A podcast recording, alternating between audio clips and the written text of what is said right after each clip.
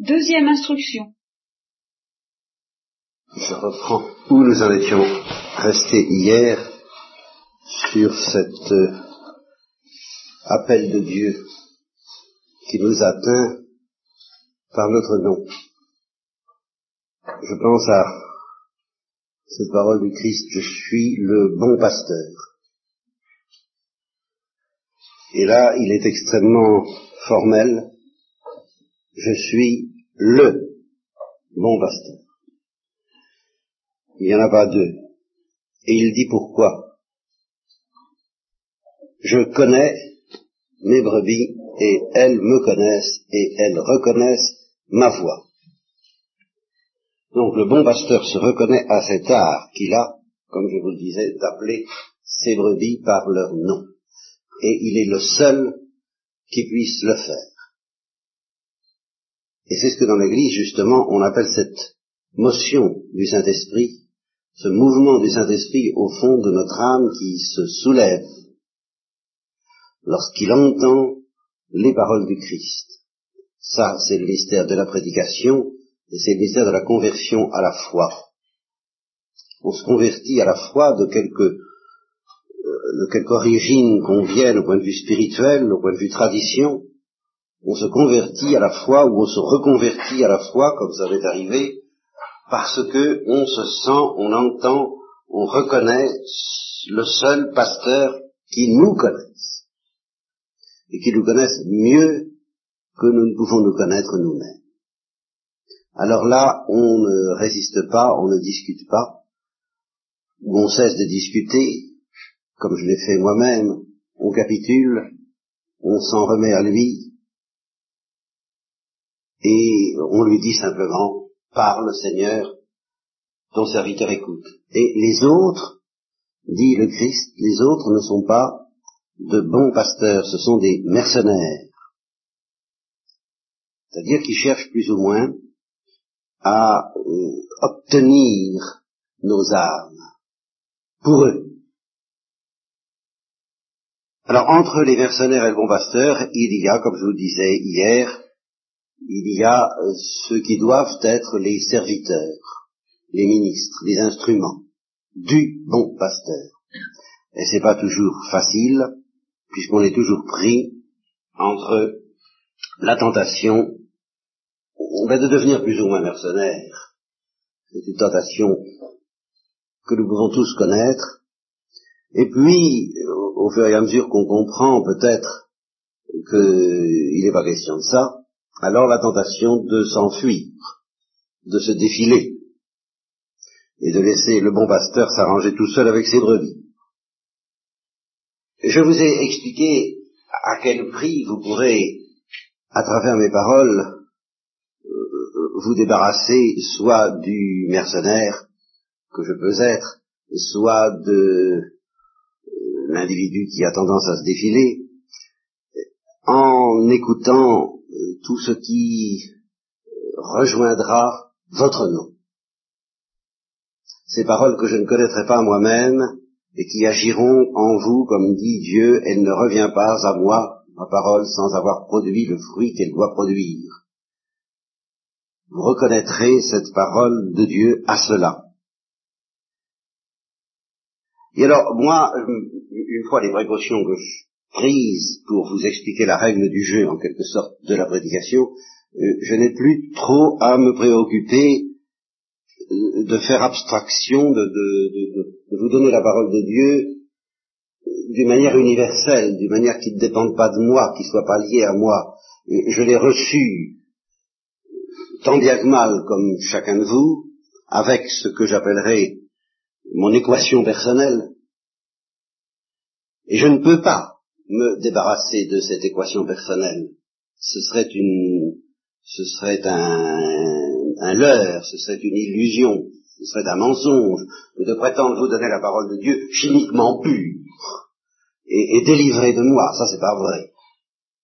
Et même les prophètes d'Israël qui étaient soutenus par un privilège qu'on appelle le privilège, un nom barbare, dont je m'excuse, le privilège de l'inhérence ce qui fait qu'ils ne pouvaient pas se tromper dans ce qu'ils disaient, parce qu'ils étaient soutenus par le Saint-Esprit. Ça ne veut pas dire du tout qu'ils étaient débarrassés de leur équation personnelle. Ils étaient ce qu'ils étaient. Et quand on lit, par exemple, l'Ecclésiaste, ou quand on lit le Cantique des Cantiques, bah, on, soupçonne que ce n'étaient pas les mêmes individus qui ont écrit ça.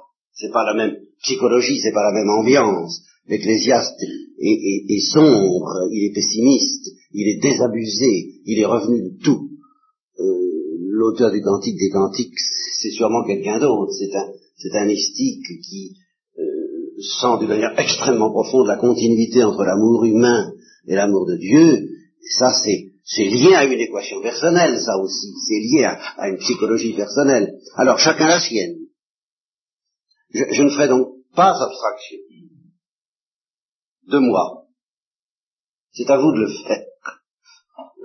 Et c'est à vous de le faire selon ce que je vous ai dit, de laisser tomber ce qui ne vous intéresse pas, ce qui vous paraît contestable, discutable, euh, troublant peut-être, tout ça, vous ne vous en occupez pas, et vous écoutez seulement les paroles qui, au-delà de, euh, de ma personne, euh, vous semblent venir de Dieu. Alors, ces précautions prises, je vais vous offrir ce que j'ai pu comprendre, tant bien que mal, de la parole de Dieu. La parole. Comment connaître la parole de Dieu? Eh bien, il y a une première possibilité, il y a une première idée qui pourrait venir à l'esprit, c'est de s'informer de ce que Dieu a dit mettons dans la religion judéo-chrétienne, puisque pour, le moment nous nous plaçons dans, dans cette optique, euh, ce que Dieu a dit matériellement, à l'intérieur de la religion judéo-chrétienne.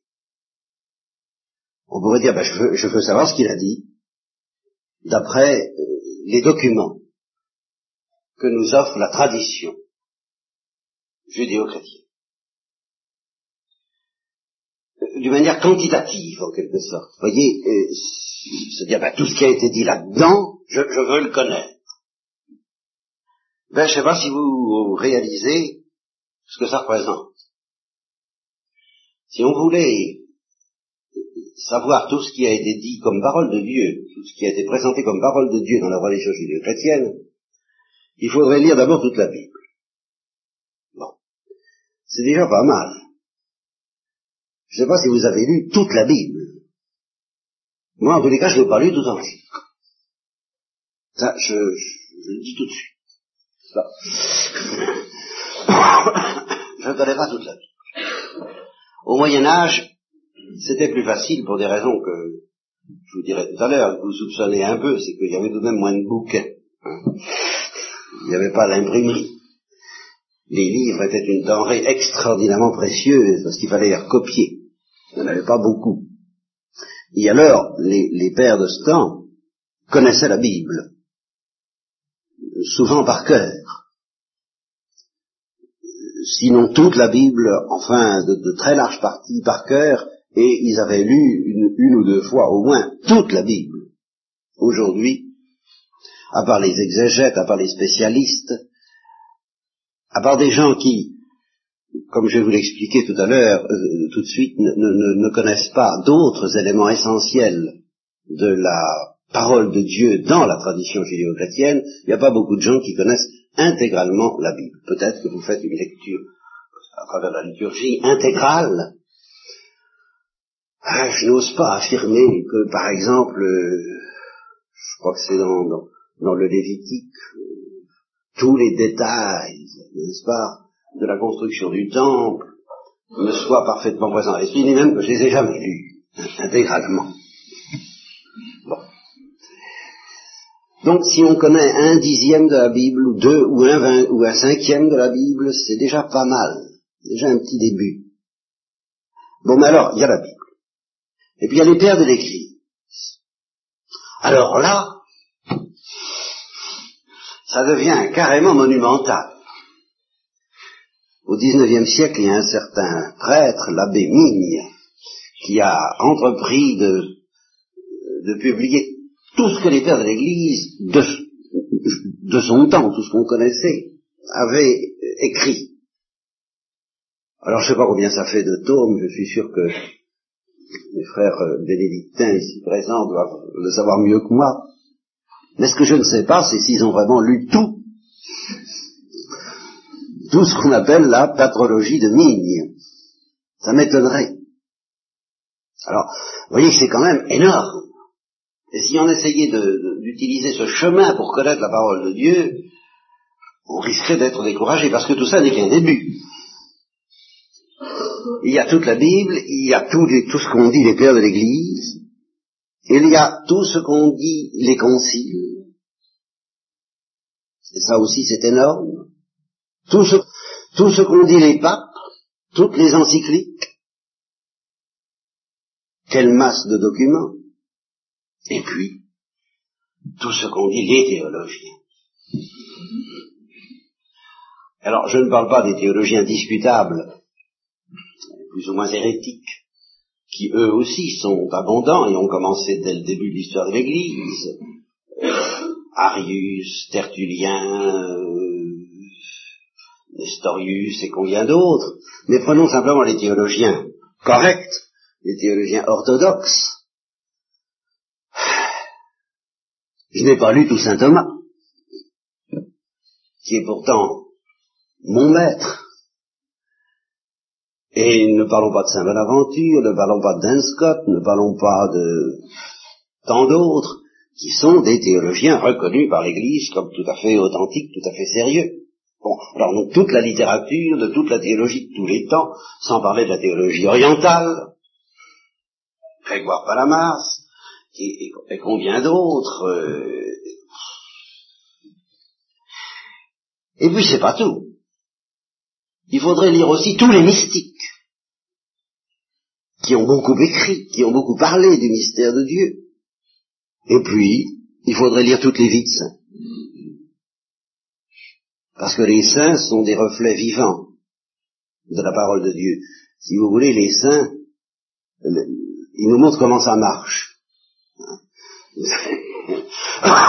Vous avez la théorie, on vous montre comment est fait un avion, on vous fait la, théorie ou la physiologie du corps humain dans les livres. Mais comment ça fonctionne? Ben, Il n'y a qu'un moyen, c'est d'aller voir fonctionner un homme, d'aller voir vivre un homme.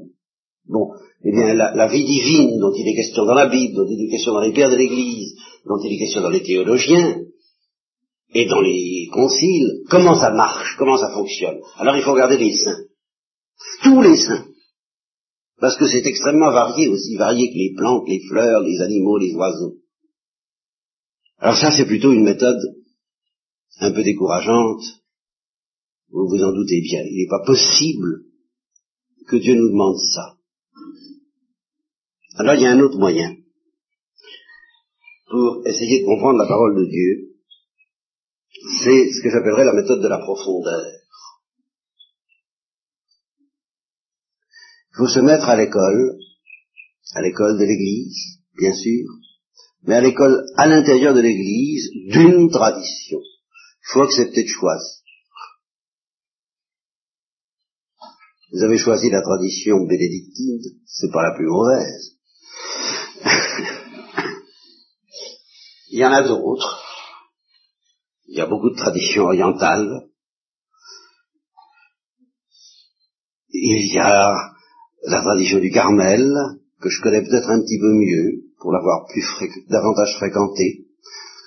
Je n'oserais pas parler de la tradition dominicaine, ce serait un sujet spécial à traiter entre nous.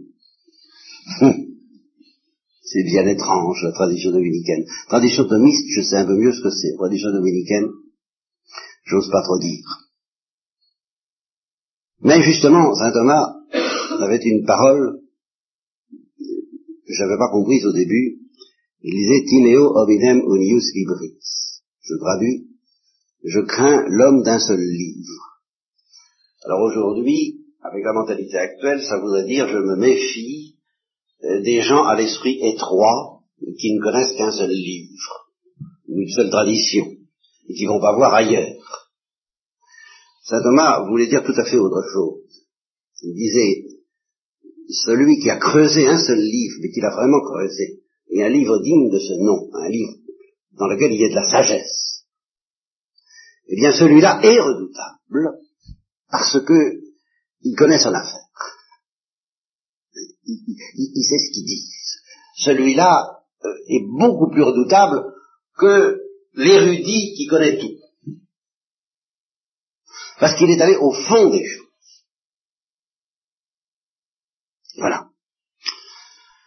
Alors, puisque vous êtes dans la tradition bénédictine, je ne peux pas me charger de vous la donner, moi. Je, n'ai pas été élevé dans la tradition bénédictine. Je ne la connais pas.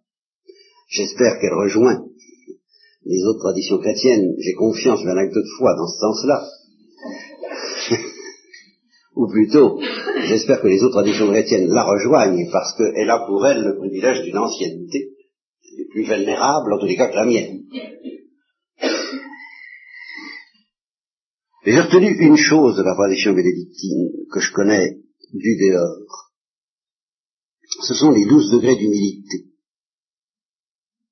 Je sais qu'on vous enseigne ça. J'ai encore entendu au réfectoire lire, euh, je sais plus, j'ai cru, j'ai cru saisir au passage le onzième et puis le second. Je ne sais pas très bien comment. Je suis peut-être trompé d'ailleurs. Je ne sais pas très bien comment ils sont venus là-dedans. Et je vous dirais que ces douze degrés d'humilité, ainsi que les textes de Saint Benoît, me font, me font expérimenter, une fois de plus, à quel point il est impossible de s'en tirer avec les livres, justement. Si vous, si vous voulez comprendre Saint Benoît, il n'y a qu'un moyen. C'est d'avoir affaire à des bénédictins et de vous mettre leur école. Je peux plus. Mais je voudrais bien. Parce que c'est magnifique d'être élève. C'est passionnant. Mais justement, être élève, ça consiste à avoir le livre, et puis chaque fois qu'on ne comprend pas, on peut aller voir le maître, et lui dire, mais qu'est-ce que ça veut dire ça? Expliquez-moi, parce que je ne comprends pas.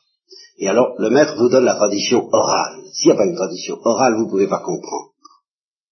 Il y a, il y a un passage saisissant dans l'évangile, plutôt dans les actes des apôtres, de cette nécessité de la tradition orale, de ce que je vous dis là, c'est très beau, c'est l'histoire de l'eunuque d'Éthiopie, qui se promène et qui prend Philippe, lequel a été considéré en France comme le patron de l'autostop. Et alors, le, Philippe donc monte dans, dans le char de, de l'eunuque d'Éthiopie, qui est en train de lire, il lit.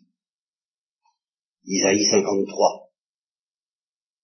Et Philippe lui demande est-ce que tu comprends ce que tu lis? Et l'autre lui dit mais comment veux-tu que je comprenne si, je n'ai pas quelqu'un pour m'expliquer? Et à ce moment-là, Philippe lui explique. Et le comprend tout de suite. Il comprend admirablement. Il comprend comme je voudrais bien que les chrétiens que je côtoie habituellement comprennent. Et il croit. Toujours ce mystère, justement, il est appelé par son nom immédiatement. Ce chapitre qui lui disait rien, chapitre qui était lettre morte, Philippe, voilà l'instrument, Philippe lui explique qu'il s'agit de Jésus-Christ, et l'eunuque est appelé par son nom. Et il demande tout de suite à être baptisé. Et Philippe lui dit, si tu crois, c'est possible. Voyez-vous, le, catéchuménat, ça, n'existait pas aujourd'hui, il l'aurait envoyé au catéchuménat. Et je ne sais pas ce qu'ils en auraient fait au catéchuménat. Mais là, ça s'est passé immédiatement. Et je me souviens, quand je suis arrivé au couvent d'Alger, qui était mon premier couvent, le père prieur m'a raconté qu'il avait été abordé dans l'église par un homme qui feuilletait les livres qui étaient au fond de l'église et il présente l'évangile, il dit, mais c'est ça. Et le prieur lui a dit, ben ça, c'est l'évangile. Mais qu'est-ce que c'est que ça ben, C'est le livre de notre religion où se trouvent consignées les, les vérités de, fondamentales, la source de notre religion. Il dit, mais oui, mais je ne comprends pas, je comprends rien. Je, ne comprends pas. J'ai lu et je ne comprends pas. Alors le père prieur lui a dit, mais qu'est-ce que vous ne comprenez pas? Rien. Je ne comprends rien. Là encore, je voudrais que les chrétiens qui, ne mettent pas beaucoup dans l'évangile quelquefois, aujourd'hui ils le font, mais euh, je voudrais qu'ils aient ce, ce sens, qu'ils aient cette espèce de cri, et qu'ils viennent trouver l'église, justement l'église qui seule peut nous tirer de là, en disant je n'y comprends rien. Quand je suis entré dans la vie religieuse, converti après avoir perdu la foi, une foi que j'avais reçue dans mon enfance, dans une excellente éducation chrétienne, pas du tout moralisante, pas du tout jansénisante. Euh, Jansénisme, c'est une, c'est une lettre que, que l'Église de France a connue pendant 200 ans à peu près, depuis le XVIIe siècle. C'est quelque chose d'assez abominable et qui a marqué beaucoup de chrétiens, beaucoup de milieux chrétiens. J'ai été complètement à l'abri de ça dans mon enfance. J'ai reçu une, une magnifique éducation chrétienne d'enfant m'a parlé, on m'a appris des choses extraordinaires, que j'ai retenues même une fois que j'ai eu perdu la foi, j'ai perdu vers 12, 13, 14 ans, eh bien j'ai été tellement marqué par ça que à, 20 ans je discutais avec un, un, incroyant, un roumain, un croyant qui est devenu célèbre d'ailleurs, mais qui est toujours un croyant, euh, qui était le fils d'un curé orthodoxe en Roumanie, et euh, il, il m'a dit un jour, oh mais plutôt c'est moi qui lui ai dit, je lui ai dit, fais attention, on parlait de Judas. Je lui dis, mais fais attention, pour l'Église catholique, euh, Judas a commis une faute bien plus grave en désespérant qu'en trahissant Jésus-Christ. Il a dit, oh, mais c'est formidable. L'Église catholique enseigne ça, mais c'est génial. J'avais appris ça à huit ans. Et je l'avais jamais oublié. Parce qu'on avait beaucoup insisté là-dessus. On m'avait dit, il ne faut jamais désespérer de la miséricorde de Dieu. Et Judas lui-même n'aurait pas dû désespérer de la miséricorde de Dieu. Il a trahi Jésus-Christ, c'est très grave. Mais il a désespéré après, c'est beaucoup plus grave. Je jamais oublié. Bon. Euh, ça, c'était donc euh, l'éducation chrétienne que j'ai reçue euh, dans mon enfance, vous, m'excuserez, je fais beaucoup de digressions et quelquefois euh, je me perds moi-même dans, mes digressions et, je ne sais plus où j'en étais, ça fait partie de mon équation personnelle et des, et des défauts dont il faudra vous débarrasser si vous voulez entendre la parole de Dieu. Je ne sais plus à propos de quoi je vous disais ça, je voulais vous parler de... Ah oui, c'est ça. Alors, j'ai donc perdu la foi, c'est une histoire que je vous raconterai peut-être, sans trop de sans vous encombrer trop tout de même de ma pauvre personne. Et puis je l'ai retrouvé à 26 ans, 25, je sais plus. Et en même temps, j'ai eu la vocation, ça c'est venu. J'ai été appelé par mon nom. Ça, alors là, nettement. Et j'avais beaucoup, beaucoup discuté, n'est-ce pas, euh, à, propos de, grosses questions philosophiques. Euh, j'ai cessé de discuter à ce moment-là, parce que quand on est appelé par son nom, n'a plus, comme on dit en termes familiers en France, on n'a plus qu'à s'écraser. Hein. Alors je me suis écrasé, et je dois reconnaître que l'évangile, l'évangile me disait quelque chose. Tout de suite. L'évangile, surtout l'évangile de Saint Jean, dont je crois le Père Marie-Dominique Philippe vous, vous, parle avec prédilection, bien je reconnais que l'évangile de Saint Jean, ça me parlait aussi tout de suite. J'étais heureux là-dedans.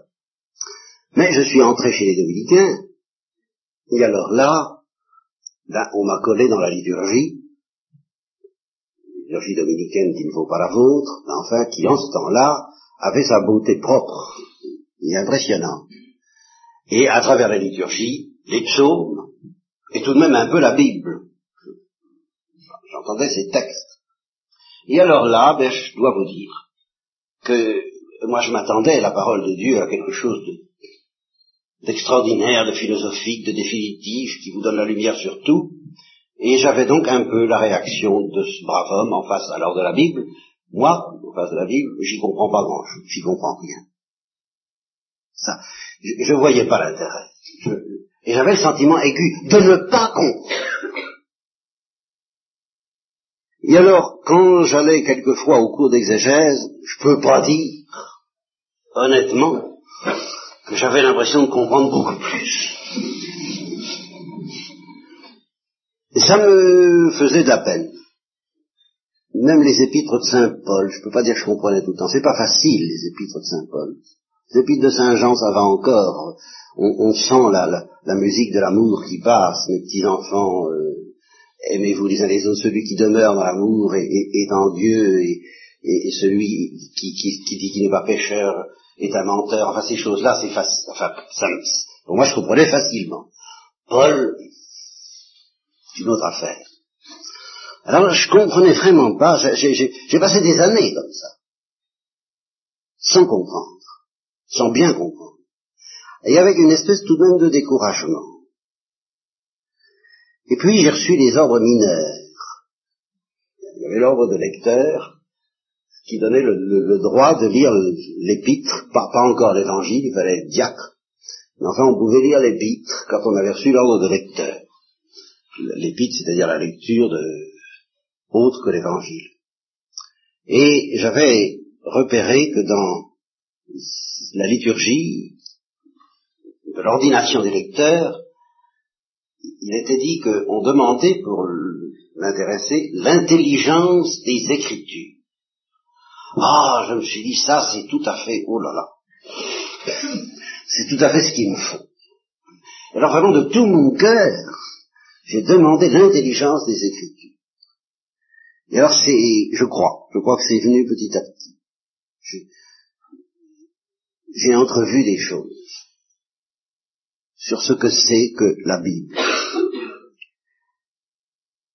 Alors je voudrais vous dire ces choses d'une manière aussi simple que possible. Ça ne pourra pas toujours être entièrement simple, parce que bah, la Bible, la révélation judéo-chrétienne, c'est une révélation. Bon, pour moi, c'est la révélation. J'ai des raisons de penser que c'est la révélation. Mais c'est, en fait, historiquement, concrètement, c'est une révélation qui se situe au milieu d'autres révélations.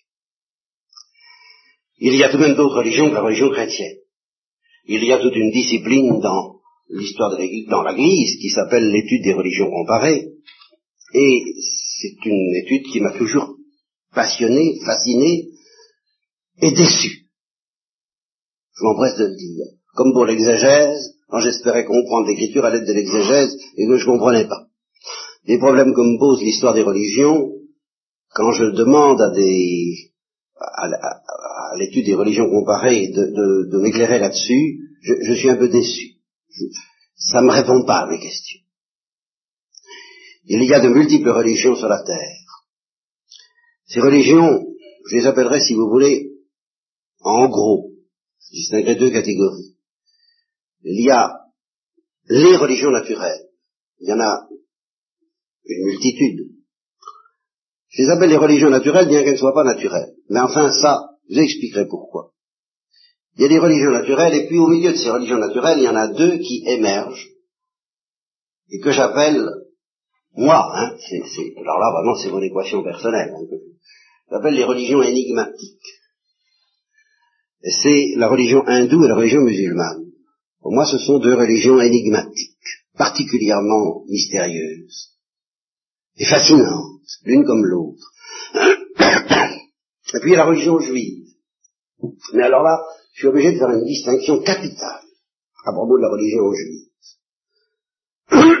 une distinction que je voudrais que vous ayez bien présente à l'esprit, parce que si on veut comprendre quelque chose justement aux religions comparées, il faut peut-être commencer par là il y a la religion juive d'aujourd'hui, c'est-à-dire d'après Jésus-Christ. Et puis il y a la religion juive des 2000 ans qui ont précédé Jésus-Christ. Et alors, je, m'excuse euh, auprès des juifs, n'est-ce pas, quand, je les rencontre, mais c'est pas du tout pareil. Ça ne veut pas être la même chose. Non seulement parce que je suis chrétien, je dis ça, mais parce que ça se sent. La religion juive d'avant Jésus-Christ, c'était la religion de gens qui étaient empoignés par quelqu'un. Et ce quelqu'un ne leur laissait pas un instant de répit. Il leur faisait la vie dure. Et il leur faisait aussi la vie tendre. Mais enfin, quelle histoire Et justement, ce que la Bible nous raconte, c'est cette histoire. La religion juive d'aujourd'hui, moi je dirais c'est une religion comme les autres. Elle soutient très bien la, la comparaison avec la religion musulmane. Je vous dis la religion hindoue, c'est encore, ah, c'est encore autre chose, la religion hindoue. Mais enfin, en, particulier avec l'islam, il y a des affinités remarquables entre la religion juive d'aujourd'hui et la religion musulmane. Ça, se ressemble beaucoup à bien des égards. Évidemment, ça, ne les empêche pas de se déchirer, mais c'est une autre histoire. Ça, qui tient à la misère humaine et à ce que nous appellerons l'ivraie. L'ivraie qui n'est pas du tout absent du christianisme, puisque le Christ nous a prévenu une fois pour toutes que même dans l'Église, dans la religion chrétienne, il y avait l'ivraie et le bon grain. Bon. Mais, je dirais, la religion juive d'aujourd'hui ne me paraît pas spécialement intéressante. Elle est intéressante comme toute religion, mais pas spécialement. Par contre, alors la religion juive d'avant, ça, c'est extraordinaire. Et alors, là, nous retrouvons la Bible. Et il y a d'ailleurs tout de même, dans la religion juive d'aujourd'hui, et dans le peuple d'Israël, tel qu'il s'est constitué aujourd'hui, il y a tout de même une particularité très étonnante, et qui est lié justement à la Bible. Je suis allé en Israël et j'ai découvert ce que vous savez peut-être, à savoir qu'il y a 85% des, des, juifs du pays du peuple d'Israël, de l'État d'Israël, disons, qui n'ont pas la foi. Qui n'ont pas la foi juive et, qui n'ont pas la foi en Dieu. Ils sont plus ou moins panthéistes ou, comme on dit, agnostiques, c'est-à-dire qu'ils ne savent pas si Dieu existe ou si Dieu n'existe pas, ce sont vraiment de, bons occidentaux matérialistes, pour ça, euh, ils en valent d'autres. Mais alors ces gens-là, tout en n'ayant pas la foi, tout en étant matérialistes, fondent tout leur sentiment national et leur culture et leur éducation et leur instruction, enfin tout sur la Bible. C'est le livre qu'on apprend depuis son enfance même dans cette nation qui n'a pas la foi. En gros, à part les juifs pieux, qui alors justement, eux, maintiennent la religion juive d'aujourd'hui. Or, quand on ouvre la Bible, mais on y trouve en permanence une condamnation du peuple juif, comme il n'en existe nulle part en dehors d'Israël même.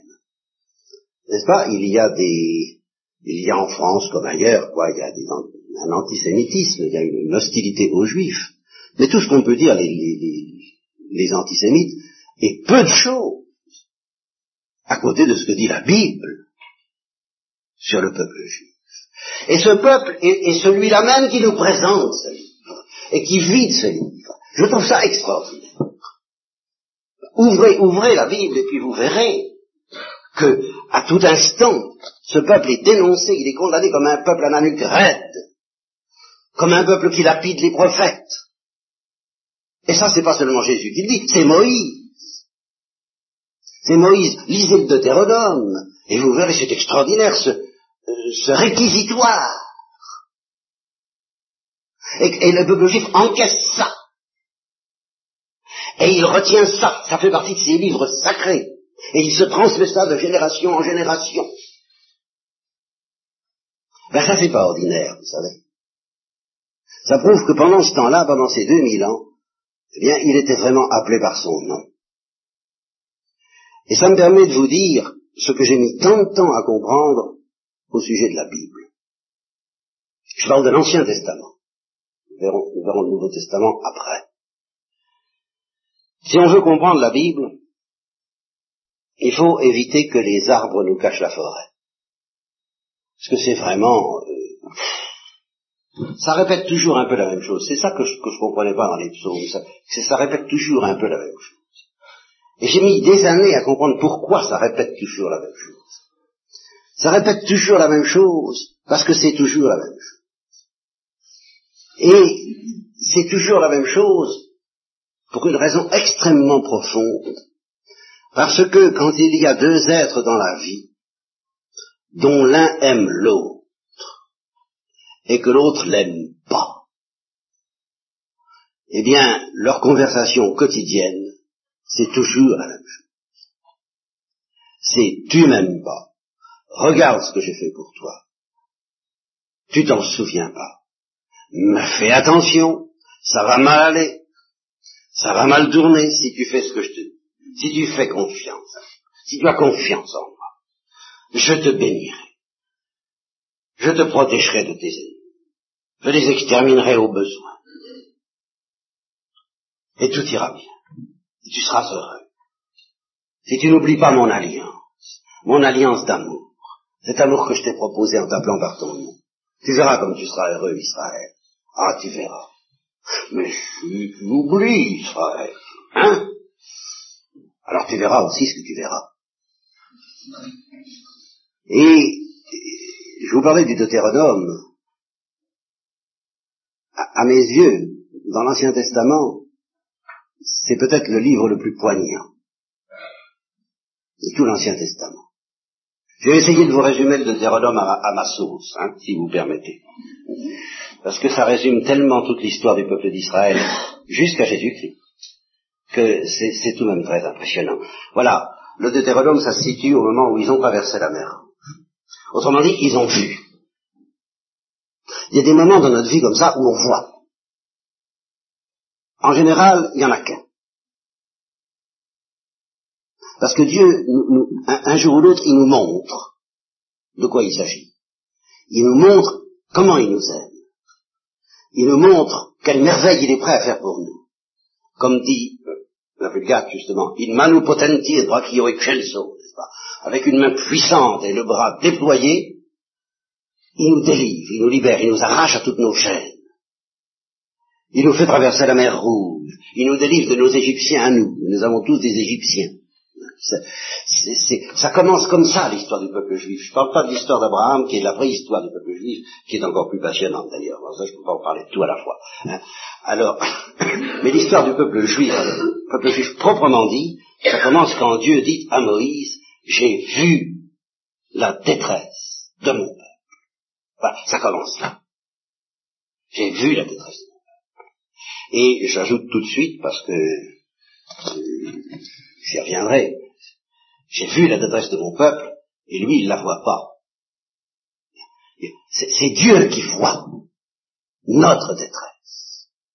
Même quand nous souffrons et que nous sommes accablés, nous ne nous rendons pas compte que nous sommes bien plus en détresse encore que nous ne l'imaginons, et nous ne sommes pas bouleversés comme Dieu lui-même par notre propre détresse. Dieu seul est vraiment, comme dit le Père Bro dans un livre qui vient de paraître, et dont, je lui ai suggéré le titre à sa demande d'ailleurs, Dieu seul est humain. Dieu seul, j'ajouterai, alors c'est plus audacieux, je vous expliquerai ce que ça veut dire dans quelques jours, pas ce matin, je dirais, Dieu seul est en détresse. Ou plutôt, Dieu seul sait ce que c'est que la détresse. Dieu seul sait ce que c'est que notre détresse. Et alors, Justement, la première chose qu'il dit à Moïse, j'ai vu. Toi, t'as rien vu. Eux, ils n'ont rien vu. Ils comprennent rien. Moi, j'ai vu la détresse de mon peuple. Et alors, je vais lui faire voir à mon peuple ce que je suis capable de faire pour lui. Alors, naturellement, Moïse a beaucoup de mal à y croire. Inutile de vous rappeler l'histoire, ça, ça, se passe, passe en difficulté. Les Égyptiens ne lâchent pas plus non, comme ça non plus, n'est-ce pas? C'est l'histoire des dix d'Égypte, et puis la traversée de la mer Rouge. Et alors là, tout de même, le peuple voit. Il est ébloui. Alors il dit, ah oui, alors là, ça, Dieu avec nous, hein, Emmanuel. Mais aujourd'hui, on en fait quelquefois un slogan, Dieu avec nous. Bon, Dieu est avec nous, c'est merveilleux, c'est quelqu'un de formidable. Et puis Moïse et Aaron, vous êtes des, vous êtes des gars très bien. Vive Moïse et vive Aaron. Seulement quand ils se trouvent dans le désert, et que ça commence à plus aller aussi bien, alors ils disent, ben c'est pas la on était encore mieux là-bas. N'est pas la peine de nous faire sortir. Et ça va être tout le temps comme ça. Ah, je ne sais pas si vous vous rendez compte de ce que ça pouvait faire à Moïse et à Aaron. Moïse surtout. Il avait fait ça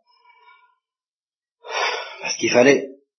Mais enfin, il avait été ébloui par, le résultat, par, la bonté de Dieu et sa puissance.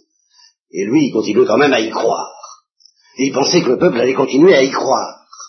Et il a vu que sitôt que ça s'arrête, va plus marcher. Ça l'intéresse. Dieu ne peut pas s'arrêter un instant en leur disant, fais-moi un peu confiance, tu vois bien ce que j'ai fait, tu vois ce que j'ai fait, quoi, alors. Tu ne peux pas attendre cinq minutes? Pour, me faire plaisir un peu à moi aussi, je te fais plaisir, alors fais-moi plaisir, enfin, il faut qu'on s'aime tous les deux quand même. Une alliance, c'est ça. Tu me fais un peu de crédit. Rien à faire. Le peuple a la nuque raide. Le peuple endurci. Ça dure pendant des années et des années. Alors Moïse, il apprend à connaître ce que c'est que Dieu, et il apprend à connaître ce que c'est que le peuple. Le peuple élu. Et il est pris en sandwich. Vous voyez? Entre les deux. Entre Dieu et le peuple. Il y a des moments où il, où peut plus. Et alors à la fin, à la fin de sa vie, alors il fait une, grande séance finale, un recueil de sermons qui s'appelle le Deutéronome, et je vais me permettre de vous présenter ça de la façon suivante. Il convoque tout le monde dans une salle propice pour ça, et puis il leur fait passer des diapositives. Vous voyez Oui. Mais lisez le Deutéronome en, pensant à ça, vous verrez que ça, c'est un peu ça. Il leur fait passer des diapositives, il leur... tenez, vous voyez? Vous vous rappelez? Hein, vous, vous, rappelez ce qui s'est passé là euh, au rocher où vous avez fait, couler de l'eau Vous vous rappelez Tenez, puis la mer rouge, vous voyez Vous vous rappelez tout ça Vous vous rappelez comment vous avez... Vous, vous, rappelez tout ce qui vous est arrivé Et alors justement, il leur montre par ce rappel qu'ils n'ont rien compris, qu'ils n'ont jamais cru, qu'ils sont toujours méfiés, qu'ils ont toujours trahi, qu'ils ont toujours été infidèles. Dit voilà ce que vous avez fait. Israël. Tu te rappelles les bons moments qu'on a eus, les moments merveilleux. Puis tu te rappelles ce que tu en as fait. Bon, ben maintenant je vais vous quitter, moi, Israël. Je vais m'en aller. Parce qu'il faut bien que je m'en aille. Parce que je vais retourner avec mes pères. Ça me fait une peine infinie de vous quitter. Puis, par, puis, puis, et puis, ça me soulage un peu. Comme le Christ lui-même a pu le dire, génération incrédule, combien de temps est-ce qu'il faudra que je sois parmi vous? J'en ai quand même un peu assez. Alors Moïse en a assez. A dit, je vais vous quitter. Alors une dernière fois. Je vais vous lire le code, comme on dit. C'est-à-dire, je vais vous lire la règle du jeu. Telle que Dieu a essayé de vous la faire comprendre à travers ma pauvre bouche, mes pauvres paroles, et mes pauvres miracles. Voici que je place devant toi la route du bien et du mal. Voilà. Alors écoute bien, une fois pour toutes. Si tu choisis la route du bien, c'est-à-dire si tu es fidèle à croire que Dieu est là, que Dieu t'aime, que Dieu te demande de respecter son alliance, tout ira bien. Tu seras béni, tu seras fécond, je te donnerai la terre promise, le pays où coule le lait et le miel. Nous reparlerons de la terre promise. Nous reparlerons de cette traversée du désert et de ce qu'il y a au bout, de cette terre promise, au bout de cette traversée du désert et qui s'appelle la terre promise. Si tu choisis la route du bien, tu trouveras cette terre. Si tu choisis la route du mal, alors là, bon, comme je vous l'ai dit, ce sont les, les, imprécations, les invectives, les menaces, les menaces que vous trouvez tout le temps dans la Bible, tout le long de la Bible, dans la bouche des prophètes, c'est tout le temps, je vous dis, c'est toujours la même chose. J'ai cultivé une vigne, je l'ai entourée, j'ai mis un mur pour la protéger, j'attendais qu'elle me donne des raisins, et qu'est-ce qu'elle m'a donné? Rien, du virgule. Des fruits secs. Et tout le temps, tout le temps, c'est ça les prophètes. C'est très simple, une fois qu'on a vu ça. Une, immense scène de ménage. Une, immense scène d'amour. D'un Dieu qui, qui se plaint pas. Il leur dit pas vous allez être malheureux, il leur dit mais c'est moi qui suis malheureux. Alors moi qu'est-ce que vous faites de moi? Après tout ce que j'ai fait pour vous alors, Moïse reprend ça une dernière fois, il leur dit donc, méfiez-vous, si vous si vous n'êtes pas fidèles, car à vous, vous verrez ce qui vous arrivera, les calamités qui vous arriveront, je vous, je vous expulserai de la terre promise, je vous enverrai en exil. Et puis alors, à un moment donné, il s'arrête. Et c'est là le moment le plus poignant du Deutéronome. C'est pas, c'est un changement musical, un changement de clé, n'est-ce pas? Il y, a, il y a le ton de, de la menace, de l'invective et de la colère, la colère d'amour, mais la colère, il dit faites attention, hein.